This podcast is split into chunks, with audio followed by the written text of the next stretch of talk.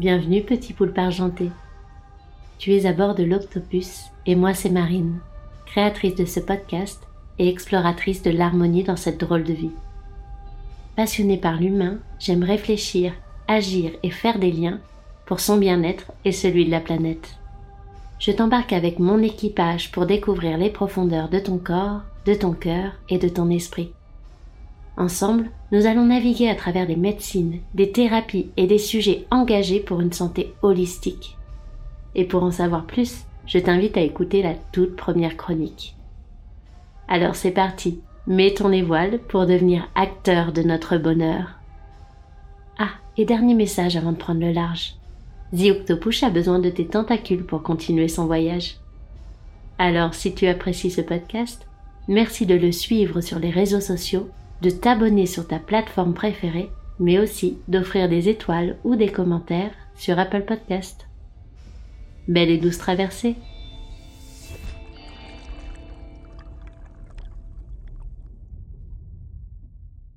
Pour cette nouvelle chronique, explorons cette problématique, le stress. Si on s'intéresse à notre santé, il faut savoir que le stress est au cœur de ce qui peut la consumer. Et pour beaucoup d'entre nous, consciemment ou inconsciemment, on ressent du stress très régulièrement. Si régulièrement qu'il est presque intégré comme une normalité, une banalité ou parfois même une fatalité. Alors on l'accepte, on le subit ou on l'oublie. Mais tôt ou tard, il peut se manifester sous la forme de maladie. Et oui, le stress est à l'origine d'un grand nombre de nos pathologies. Et s'il n'en est pas l'initiateur, il peut en être l'accélérateur. Alors quels sont les principaux effets du stress sur notre santé physique et psychique? Comment fonctionne-t-il? Et comment peut-on agir pour éviter de le subir? Pourquoi est-il si difficile de s'en détacher dans nos sociétés industrialisées? Pour répondre à ces questions, j'offre la parole à nos expertes. Marie-France Faré, naturopathe, Aurélie Asper, psychologue, et Laurie de Beauve, journaliste spécialisée en écologie. Et oui, quoi de mieux qu'une vision holistique pour comprendre et peut-être guérir de notre stress de plus en plus chronique? Belle et douce traversée. Bonjour, je suis Marie-France Faré, naturopathe, certifiée en nutrition santé et auteur. Aujourd'hui, je vais commencer cette chronique par une question simple. Avez-vous déjà été, au cours de votre vie, confronté à une situation stressante? Je connais malheureusement déjà votre réponse, car le stress est universel. Il touche tous les êtres humains de la planète à un moment de leur vie. Les trois principaux facteurs de stress étant le travail, l'argent et la santé. C'est un mal intemporel, inhérent à la condition humaine. Mais qu'est-ce que le stress, au juste? Le psychologue américain Albert Ells le synthétise de manière suivante. Un événement déclencheur se produit, cela suscite en nous des croyances et des pensées, lesquelles ont des conséquences sur notre comportement, nos émotions et notre santé. Pour certains, le stress peut s'avérer être un stimulus intéressant pour atteindre des objectifs, pour embrasser de nouveaux challenges ou pour se dépasser. Mais pour une grande partie d'entre nous, le stress va mobiliser trop d'énergie. Et c'est alors qu'on bascule vers un stress chronique, en épuisant jour après jour notre organisme jusqu'au burn-out. Le stress est pourtant essentiel à la vie et à la survie. C'est lui qui informe le corps d'un danger imminent et qui permet l'enchaînement de réactions physiologiques dans notre corps qui vont permettre de fuir ou de combattre. Bref, d'activer notre système nerveux sympathique, le système nerveux autonome qui régule certaines fonctions automatiques, comme le muscle cardiaque, la digestion ou la respiration. On assiste en parallèle à la libération de l'adrénaline une augmentation du taux de cortisol dans le sang.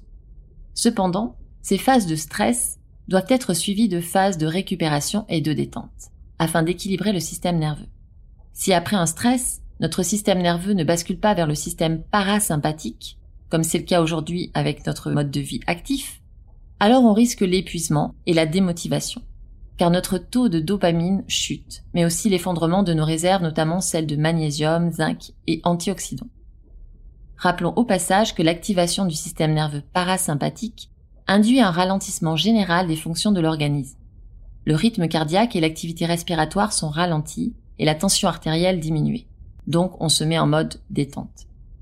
Le stress n'est pas perçu de la même façon d'une personne à une autre et peut se manifester dans notre corps sous différentes formes, comme des migraines, des problèmes de sommeil, de concentration, d'hypertension, des aigreurs d'estomac, des tensions musculaires, de la nervosité ou encore de la morosité. Selon un récent sondage, le stress serait responsable de 80% des consultations médicales dans les pays industrialisés. Ce chiffre n'est pas étonnant car le stress a des effets délétères sur notre microbiote, le garant de notre système immunitaire.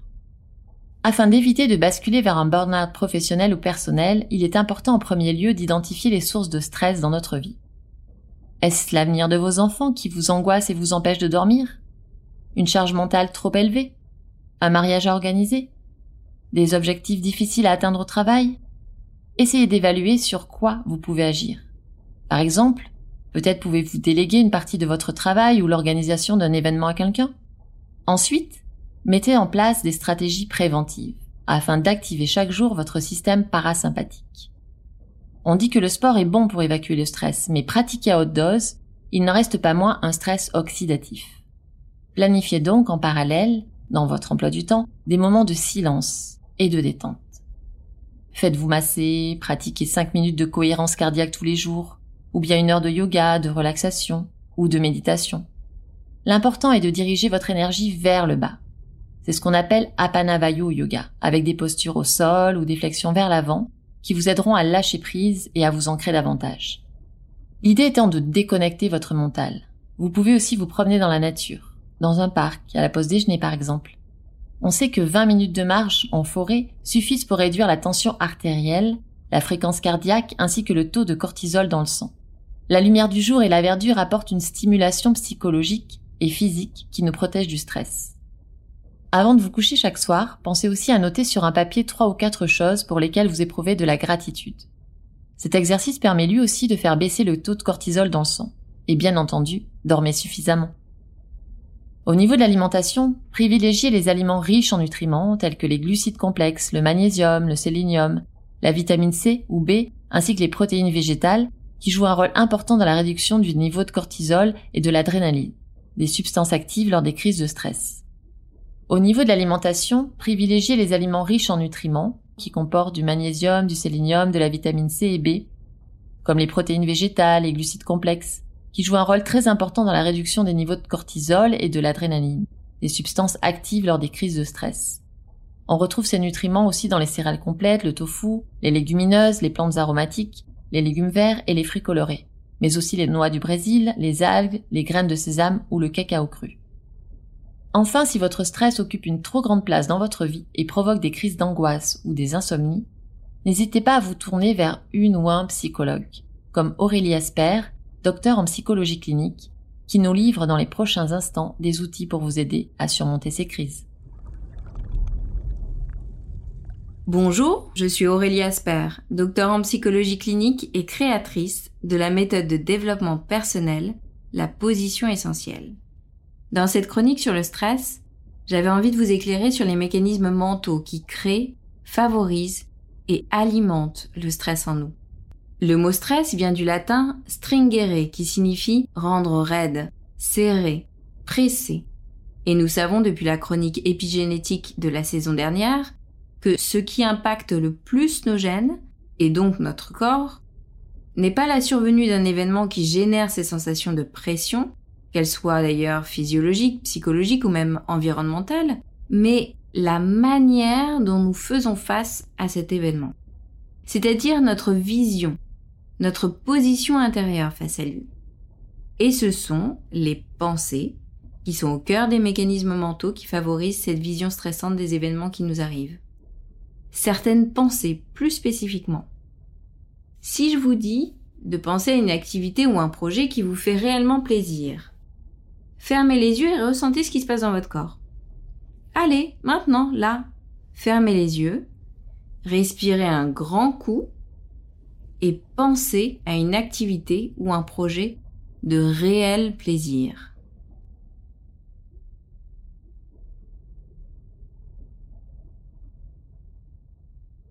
Qu'est-ce qui se passe dans votre corps?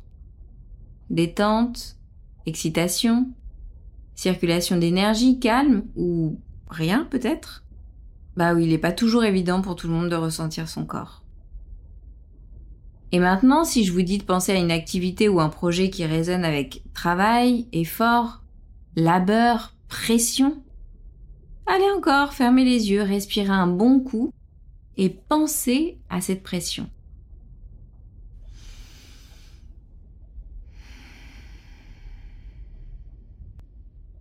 Qu'est-ce qui se passe cette fois? Boule dans le ventre ou la gorge? Pression dans la cage thoracique? Muscles qui se contractent ou peut-être rien, et oui, même les tensions intérieures peuvent ne pas être faciles à percevoir pour certaines personnes. Dans tous les cas, sachez que vos pensées ont bel et bien ce pouvoir de créer des changements dans le corps et créer ou non des tensions. Les pensées qui nous mettent en pression intérieure stressent le corps. Et que vous le ressentiez ou non physiquement, nous ne sommes pas faits pour vivre continuellement contractés. Toutes les pensées comme il faut ou il ne faut pas, je dois ou je ne dois pas, c'est important, c'est mal, c'est injuste, c'est de ma faute, etc., nous pressent comme des citrons, jusqu'au moment où nous n'avons plus de intérieur, plus d'énergie pour faire face. Alors, la sensibilité émotionnelle à fleur, les interprétations et projections négatives génératrices de conflits intérieurs et extérieurs s'invitent, et tout devient de plus en plus compliqué, en nous et dans nos relations. Comprenez bien que plus que nos pensées dites négatives, ce sont les pensées d'obligation et de pression qui sont responsables des tensions.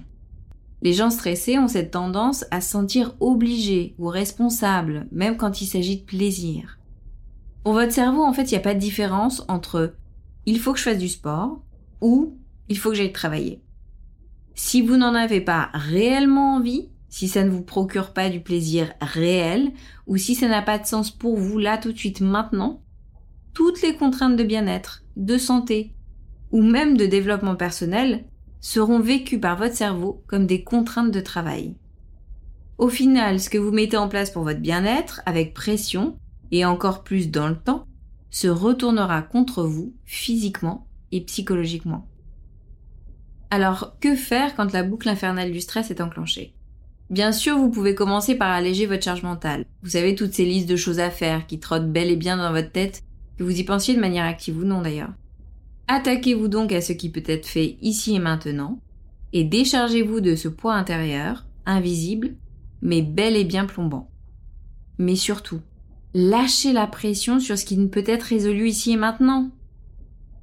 Connectez-vous au mot pause et détendez-vous. Reposez-vous. Posez-vous tranquillement et calmement pour vous connecter à votre respiration et ce qui est là en vous à ce moment dans votre corps. Une fois plus au calme intérieurement, demandez-vous qu'est-ce qui peut attendre, sur quelle activité, projet ou responsabilité vous pouvez faire une pause. Est-ce que vous pouvez poser des vacances déjà? Ou remettre à plus tard un projet? Arrêter de vous mettre la pression sur une contrainte de temps? Ou même une valeur, pourquoi pas? Comme il faut que je sois, ou que mon enfant, ou que ma vie soit comme ci ou comme ça? Ce que je veux que vous compreniez, c'est que si vous deviez retenir qu'une chose pour comprendre le stress, c'est que tous les soins, toutes les bonnes intentions, toutes les valeurs professionnelles ou personnelles qui finissent par nous mettre la pression deviennent contre-productifs. Alors j'ai envie de vous dire, prenez donc bien du plaisir et du temps pour vous reposer, en plus de toutes vos activités essentielles. Et à bientôt. Je vous laisse à présent avec Marine pour le résumé de cette chronique. Et si on résumait? Face au stress, Marie et Aurélie nous rappellent à quel point notre corps est notre plus grand allié. L'alimentation, la respiration notre hygiène de vie comme le sport peuvent grandement nous apaiser. Mais il ne faut pas non plus oublier notre système de pensée. Souvent dans des mécanismes d'obligation, de responsabilité ou encore de culpabilité, on se coupe très facilement de la légèreté indispensable pour notre santé. Face au stress, donc, il est essentiel de se poser la question de notre vision, mais surtout de notre position intérieure. Quel rapport j'entretiens avec mon corps?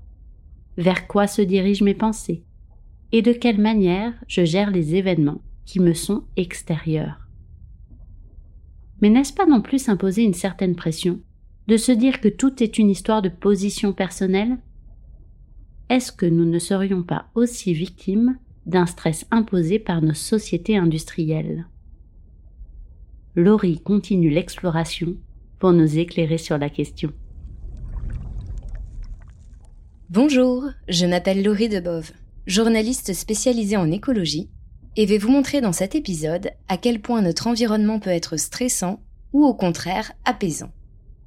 L'environnement peut constituer une source de stress à travers différents facteurs. La pollution atmosphérique, le bruit, les substances chimiques dangereuses, des aléas climatiques ou une modification de la température. Tous ont des effets néfastes sur notre organisme. L'Organisation mondiale de la santé estime ainsi que les facteurs de stress environnementaux sont responsables de 12 à 18% des décès dans les 53 pays de la région Europe de l'OMS. Les gens très stressés ont aussi 2 à 3 fois plus de risques de contracter des problèmes de santé mentale. Et face aux risques, nous ne sommes pas tous égaux.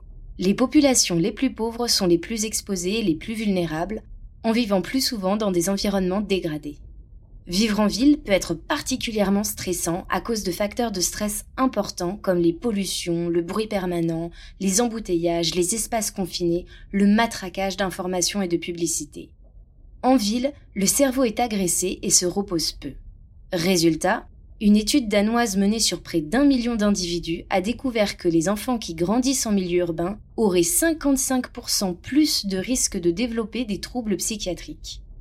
Dans notre société industrielle ultra numérisée, le stress est également provoqué par la cadence de travail et l'exploitation des ressources qui ne respectent pas les rythmes biologiques du vivant. Une étude de la revue scientifique médicale britannique The Lancet a prouvé que travailler plus de 35 heures par semaine augmente de 33% le risque de faire un AVC. Dans la même veine, l'économie de l'attention créée par nos objets connectés peut être très vite étouffante. Ce phénomène est connu sous le nom de stress numérique ou technostress. L'omniprésence des technologies numériques dans nos vies et l'injonction à la connexion permanente peut avoir des effets néfastes sur le cerveau et développer des addictions malsaines. En France, le stress numérique concerne près d'un salarié sur trois. Ce problème de santé publique moderne a conduit le gouvernement à inscrire dans le Code du travail un droit à la déconnexion pour mieux marquer les limites entre vie professionnelle et vie privée. Le stress est ainsi loin d'être une seule construction du mental et découle de facteurs qu'un individu ne peut pas maîtriser entièrement. Une bonne raison de ne pas culpabiliser de mal gérer son anxiété. Les humains ne sont d'ailleurs pas les seuls touchés par les facteurs de stress environnementaux. Les autres animaux et végétaux sont tout aussi concernés et font du mieux qu'ils peuvent pour s'adapter. La sécheresse, par exemple, provoque un stress hydrique chez les plantes qui poussent alors beaucoup moins bien et ne sont pas aussi productives. Une menace pour la production alimentaire. Face au réchauffement climatique, de nombreuses espèces d'oiseaux n'ont d'autre choix que fuir pour trouver un habitat plus propice, s'adapter localement ou disparaître. Pour les espèces vivant dans les milieux extrêmes, comme la toundra ou la haute montagne, les enjeux sont immenses car le déplacement de leurs habitats bute sur des limites géographiques. Ces espèces sont donc particulièrement vulnérables à l'extinction. Une tragédie pour le vivant et pour les humains. Vivre près d'oiseaux rend plus heureux que l'argent, ainsi que l'a montré une étude. Mais en avait-on vraiment besoin? Leur chant entraîne notamment une réduction du stress, une régénération éprouvée de l'attention au monde et l'émergence d'émotions positives en nous. De la même façon, le simple fait de regarder des scènes de nature améliore l'attention et la concentration et accélère la convalescence de personnes malades. Au Japon, la pratique du Shinrin-yoku est très populaire. Elle consiste simplement à marcher en forêt et permet d'abaisser le rythme cardiaque, la pression artérielle et le taux d'hormones liés au stress. Ces enseignements nous rappellent, une fois de plus, à quel point l'espèce humaine est une partie intégrante de la nature et ne peut pas s'épanouir dans un monde vicié. Il faut donc travailler moins, polluer moins et passer du temps dans un environnement naturel sain. Un constat qui nous invite à prendre soin de nous et de nos écosystèmes pour vivre mieux et sereinement, tout simplement.